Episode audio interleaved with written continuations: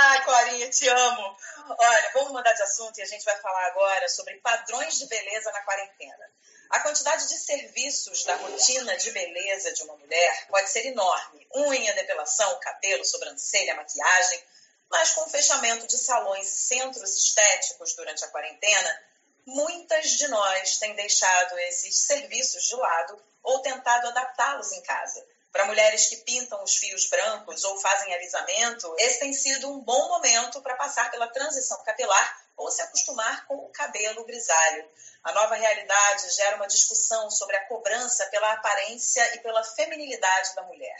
Afinal, nós nos depilamos e nos arrumamos porque realmente queremos ou apenas por pressões sociais? Para discutir esse assunto, a gente conversou com a psicanalista Joana Novaes, coordenadora do Núcleo de Doenças da Beleza da PUC Rio. Eu acho que é um bom ponto de partida para a gente pensar é, essa quarentena é o lugar de centralidade que o corpo ocupa nela. Quando a gente pensa, sobretudo em mulheres, né, na histórica relação da mulher com seu corpo, com seu corpo, com os cuidados domésticos, é, com a maternidade, aí então fica mais interessante ainda a gente pensar que o consumo desse corpo na quarentena ele é deslocado do âmbito da aparência que a gente entendia até então como culto ao corpo na sociedade de consumo, para a sua sobrevivência, ou melhor, para a sua imunização, através de uma série de práticas higiênicas que vão tentar dar conta, então, da, da não contaminação desse corpo, de um risco. Então, acho que, como ponto de partida, a gente pensar o corpo da mulher nesse contexto, é a ideia de que ele deixa então, de ser um objeto não só de consumo, mas um objeto de desejo, aquilo que deve, né, através das redes sociais, da indústria cultural de uma maneira mais ampla, sempre se apresentar como algo que vai instigar o desejo masculino para uma dimensão de maior é, coletividade, digamos assim, interdependência, onde ele está voltado para as práticas de sobrevivência. A psicanalista ainda falou sobre a construção social do papel da mulher e do corpo feminino. Olha, não resta dúvida, né, de que a feminilidade, o que a gente entende que é ser mulher, é, é uma construção histórica e social, né? Enfim, a partir de toda a socialização primária e secundária, né? Primeiro no âmbito da família, depois o que dessas normas, essas regras são reproduzidas maciçamente né, na escola, enfim, em outras instituições aí, disciplinares, né, como diria Foucault.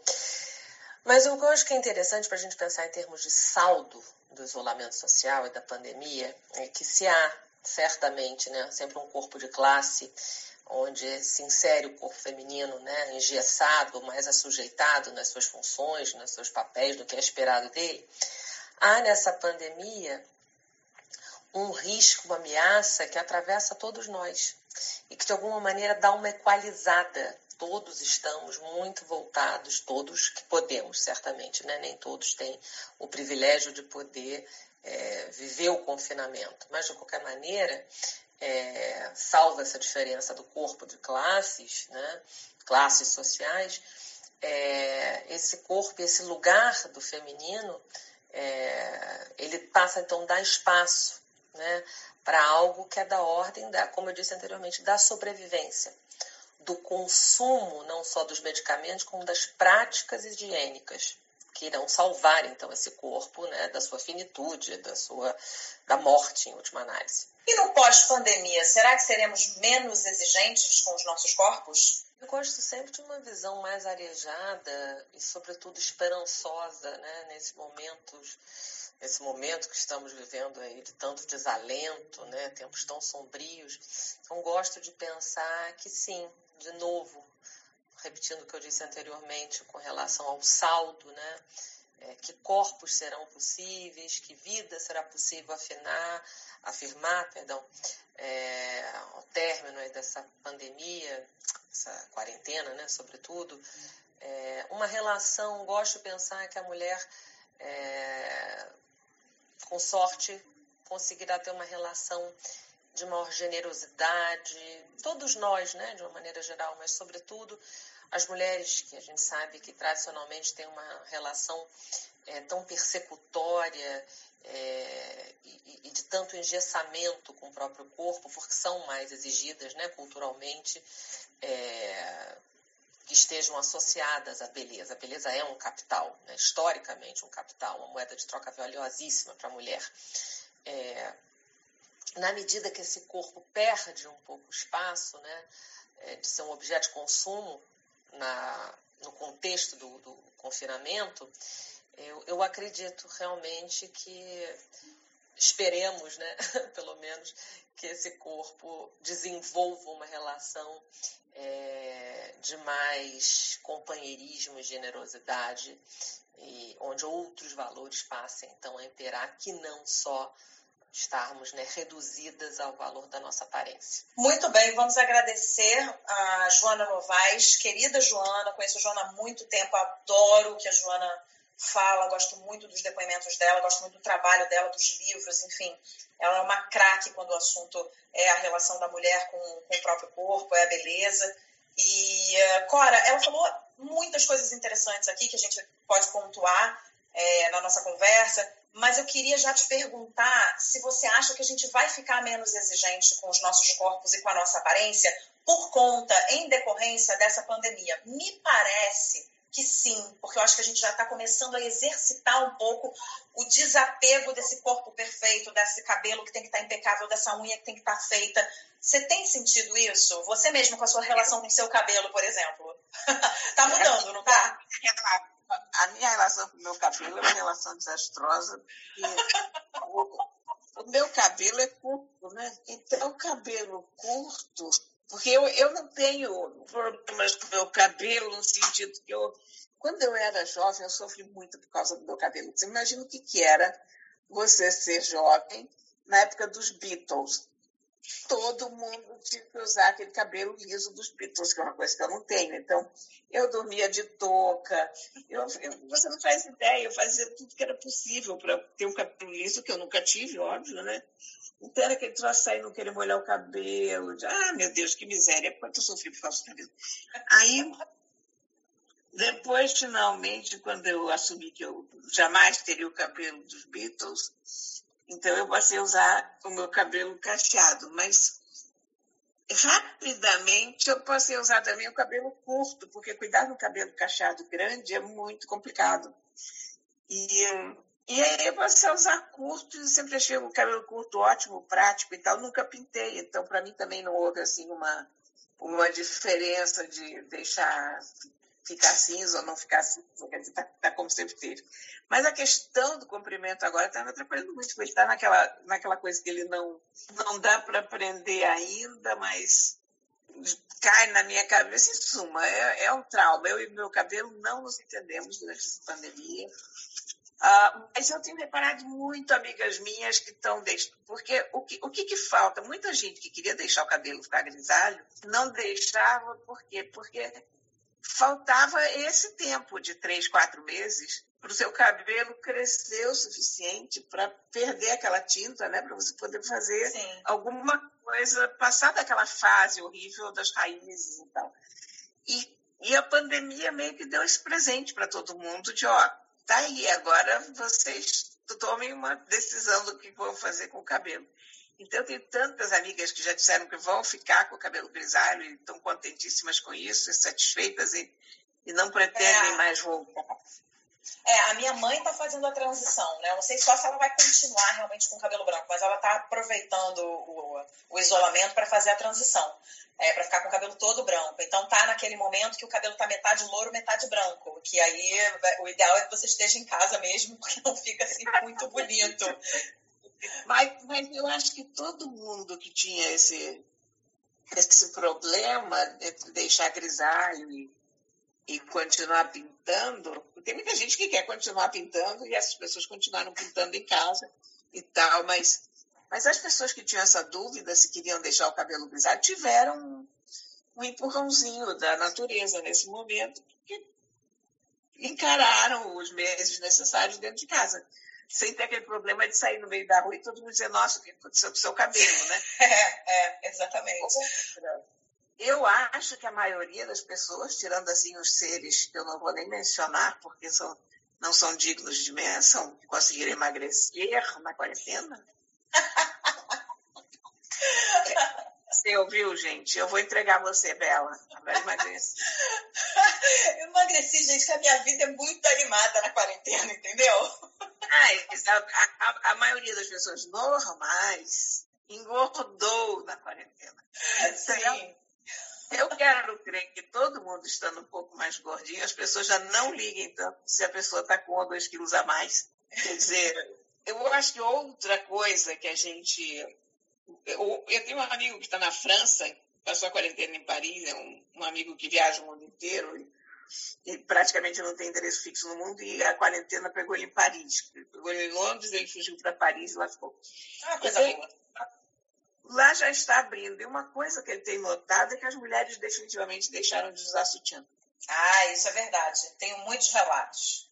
É, então ele disse, olha, e não tem idade, não tem tamanho, as francesas todas são muito magras, né? Mas ele disse, mas tanto faz, todas deixaram o sutiã de lado. E eu vou te dizer uma coisa, eu já te disse isso, eu, eu tenho três meses que eu não ponho sutiã.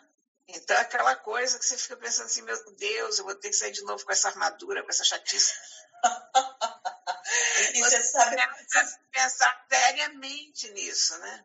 Pois é, mas você sabe, Clara, que por outro lado também tem eu sou muito diferente de você nessa, nessa questão do sutiã, porque eu adoro, na verdade não é um sutiã que eu adoro, eu adoro um top de ginástica. Eu não saio sem um top de ginástica. Então eu tenho vários tops de ginástica coloridinhos, eu tenho preto, tenho cinza, tenho roxo, tenho estampado, e aí eu vou combinando com as minhas roupas, porque eu gosto muito de ter a firmeza do, que aí seria o do sutiã, mas eu não gosto de usar sutiã, então eu uso top. Então, na, mesmo em quarentena, mesmo dentro de casa, eu tô sempre de top, sempre de top, porque me dá uma firmeza, que é uma firmeza com a qual eu já tô acostumada, eu não sei exatamente o que, que é, é psicológico, mas eu me sinto mais firme, eu me sinto mais pronta pro dia, sabe? Mas eu tenho muitos relatos de amigas, outro dia num grupo de amigas, o assunto era vocês estão usando sutiã, porque eu me peguei indo para o mercado sem sutiã, estou me sentindo a mulher mais livre do mundo. então, esse, esse assunto do sutiã é um assunto que está em voga. É, eu, eu acho não usar sutiã a libertação da alma feminina, sabe como é que é? É. Se tivesse uma queima coletiva de sutiã, eu ia lá participar nesse momento. Eu ia recolher todos antes de queimar e levar para casa. Eu falo, ah, peraí, mulherada, não queima não, doa. Bota tudo na Eu acho, eu tenho a vaga impressão, mas isso é uma coisa que eu acho que em poucos meses vai passar, mas num primeiro momento vai ser muito tolerado e muito usado, roupas mais confortáveis. Sim. E um, um novo padrão para as roupas de trabalho, o que, que é o que, que é aceito no trabalho, o que não é, quer dizer, eu acho que nós vamos uh, caminhar para um, uma coisa mais casual de trabalho, uma roupa mais casual e mais confortável no trabalho. É, eu acho que bem, bem próximo do que a Joana falou aqui no final do depoimento dela, eu acho que a gente caminha um pouco para ser menos exigente, porque a gente percebeu que ficar sem fazer a unha não é tão grave assim. Exatamente. É claro que né? É claro que você se cuidar, você. Eu gosto de botar uma roupa, de sair, de me maquiar, mas a gente viu que também não é tão grave a gente não estar linda, é, impecável e, sabe, ah, deixei de fazer minha unha uma semana, já estou agoniada. Não é só isso, não. É, é, é uma nova visão das prioridades, porque aonde uma uma epidemia dessas mexe muito com a gente, não é nem epidemia, uma pandemia dessas mexe com a gente, é de alinhar o teu pensamento com o que é realmente importante na vida. Então, uhum. de repente, eu acho que as coisas reais elas assumem um, uma concretude, uma, uma importância que as superficiais não têm. E a gente aprende a distinguir o que é superficial do, do que é prioritário. Eu acho, eu acho isso fundamental, porque eu acho que a gente nem sempre tem essa visão muito clara na cabeça da gente. Então, às vezes a gente tem, ah, eu tenho que fazer um peeling, não sei das quantas, ou uma terapia. Do... Cara, o que eu fiz de terapia ao longo da vida para, para sei lá, estria, para hum, celulite, não adianta nada, é tudo uma bobagem, e, e tudo era uma bobagem. Nada disso tem a menor importância. Então, então, você começa a perceber o que, que é realmente vital, o que, que é realmente importante e a é que você tem que prestar atenção. É isso, é, é, exatamente o que a Joana falou no início do depoimento dela, né? Que ela, a gente sai de uma condição de, ah, eu preciso tratar e cuidar da minha aparência para eu cuidar e tratar da minha sobrevivência. A gente está mudando valores, né? E eu acho que nós vamos mudar padrões de consumo também. Embora eu não sei se isso será alguma coisa definitiva, se será uma coisa de alguns meses, mas, ah, por exemplo, já falei isso para você, eu vejo a, a, o meu feeling, eu não estou me baseando aqui nenhum, nenhum estudo, nenhum número que eu tenha em frente, mas eu tenho certeza que as pessoas vão gastar mais com as próprias casas. Porque era uma coisa que a gente punha uma meia sola e muita coisa dentro de casa e deixava para gastar na rua. E, e eu acho que você permanecer tanto tempo dentro de casa deu para você ver tudo que está errado na casa, tudo que poderia melhorar na casa. E, consequentemente, você ter um vínculo maior com a casa que você não tinha. O teu vínculo com a casa foi, foi apertado, foi fortalecido. Então, então, eu acho que a gente vai fazer aquele esforço para comprar uma colcha melhor do que a gente compraria. Enquanto antes a gente estava com aquela ideia que só, é, só para dentro de casa, então vamos comprar um balde de qualquer jeito, sei lá, o jarro, tanto faz a gente vai ter um olho mais treinado para coisa dentro de casa e a gente vai querer uma casa mais confortável e vai deixar de gastar em outras coisas às vezes, sabe? É, porque está acontecendo um processo inverso, né? Antigamente, a maioria das pessoas vinha para casa só para dormir, acordava, tomava um café da manhã, passava o dia inteiro fora e voltava para dormir.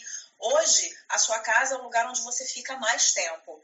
Então, é natural também que as pessoas comecem a tomar mais gosto pela casa e querer cuidar um pouco mais do ambiente onde essas pessoas estão 24 horas por dia, né? É, eu, eu, eu acho que, sobretudo, é, coisas pequenas que a gente deixa, ah, essa amanhã eu conserto, uhum. tomadas, esse tipo de coisa, eu acho que as pessoas vão começar a prestar mais atenção nessas coisas agora. É isso. Os detalhes.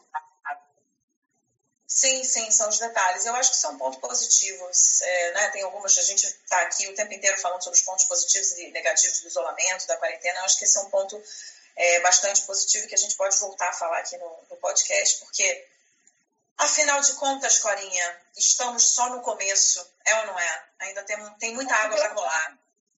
Não, e eu acho que por ter passado tanto tempo dentro de casa, as pessoas que não gostavam da casa ou que, que é isso que eu estou dizendo, que usavam a casa só para dormir ou qualquer coisa assim, elas desenvolveram uma relação mais íntima com a casa e, e perceberam que o que você gasta dentro de casa é bem gasto. Uhum. Eu sempre tive essa sensação de gastar muito na minha casa, mas eu trabalho em casa há milhões de anos, então o fato de trabalhar em casa me faz naturalmente ter essa consciência muito aguda de como a casa está ou deixa de estar tá e tal. Mas eu acho que essa, esse sentimento se espalhou muito agora entre as pessoas. Muito bem, Corinha, chegamos ao fim do nosso programa. Oh, eu também não gosto desse momento. Quer dizer, eu até gosto desse momento porque a gente dá dicas maravilhosas. Eu quero saber qual é a sua dica de hoje. Olha, eu hoje tenho. Na verdade, não é uma dica, são duas dicas. É uma dica e meia, não sei. Essa semana eu recebi um livro muito bonito como livro, sabe? Você sabe e os leitores sabem que eu tenho um fetiche por livro bonito, que quando chega um livro bonito eu fico, oh, que coisa linda, assim como objeto, né? Que coisa maravilhosa. Sim. Então, é um livro chamado As Outras Pessoas, de um autor você não sabe se é autor ou autora, porque é aquela coisa inglesa de assinar com as primeiras iniciais, C.J. Tudor, é, com uma pintura trilateral preta. Então, você imagina, é um livro todo preto, com, com a lombada preta e branca, e aqui o, o, a, as laterais pretinhas, e digo, meu Deus, que será isso, né? Então, peguei o livro, comecei a ler, o livro começou a me parecer muito interessante. É um thriller com algumas pitadas de sobrenatural. Eu não gosto muito de pitadas de sobrenatural. Eu gosto de livros de, de crime, assim, de policiais policiais. É por isso que eu não gosto muito do Stephen King, porque tem sempre um, um quê de sobrenatural que eu não gosto de zumbis, não gosto de sobrenatural. Eu acho que eu quero, uma explicação ali, real, que eu possa conferir. Então, mas eu achei interessante a forma como o livro estava escrito. O livro, para início de conversa, ele foge daquela. Porque hoje em dia, todo o romance que você pega, best-seller, ou mesmo não best-seller, qualquer livro hoje, sofre de uma. quase uma forma, sabe? Porque os escritores todos vão para esses cursos de escrita criativa lá nos Estados Unidos e acabam todos escrevendo de uma forma muito parecida. Então, esse livro, por acaso, tinha uma estrutura bastante diferente do que a gente está acostumado, e comecei a achar muito interessante. Então, fui pesquisar C.J. Tudor no, no Google. E descobri que C.J. Tudor é uma escritora e as pessoas todas falando do livro, as outras pessoas elogiando, mas dizendo que o livro mais interessante dela era o Homem de Giz dizendo que ah, é, ele resvala para o sobrenatural, etc., ao contrário do Homem de Giz, de Homem de Giz, isso aquilo. Então, eu tinha, por acaso, o Homem de Giz. Giz é um livro que já foi lançado há uns dois ou três anos. Uhum. E, então, eu peguei o Homem de Giz para ler. E, cara, o Homem de Giz é ótimo. Eu não sei por que eu não li O Homem de Giz antes. Inclusive, O Homem de Giz, é, falar em livro bonito, é tão bonito quanto as outras pessoas. Também é um livro desses de capa dura, também tem, tem pintura negra, trilateral, e não sei mais o que. Né? Uhum. E, olha, é ótimo. É um ótimo policial. É um thriller, é mais, mais para thriller que para policial. Mas muito bem amarrado, muito bem construído, sabe? E uma autora inglesa, esse tipo de, esse gênero, as inglesas são imbatíveis. Realmente não, não tem para ninguém. Você pega uma autora inglesa, é outra coisa. Então, então é, é um livro que tá, estou me divertindo muito, sabe? Muito bom. Então, um é o Homem de Giz, o outro é as outras pessoas. A autora se chama C.J. Tudor, C.J. Tudor. O, a, o lançamento é da editora Intrínseca. Muito bem. Eu fico fazendo sempre uma listinha aqui das suas dicas na, na minha cabeça, na, na, minha memória, só que a minha memória, memória, para a quantidade de livro que você indica, minha memória não é boa, não. eu tenho que anotar depois, eu tenho que fazer uma lista mesmo. E eu tô com muita saudade, Corinha, de, de ir aí, não só para te abraçar, para te beijar, para te agarrar, para te apertar, mas também para levar os livros, gente. Porque de vez em quando eu vou para casa da Cora, a Cora, a Cora tem tanto livro, tanto livro, que ela fala: olha, esse eu já li, pode levar. Esse aqui também eu já li, pode levar. Eu saio com cinco livros da casa da Cora. É, todo mundo. Isso acontece com os meus amigos, porque a minha casa é povoada de livros selvagens, né? Então é preciso que os amigos me ajudem com isso.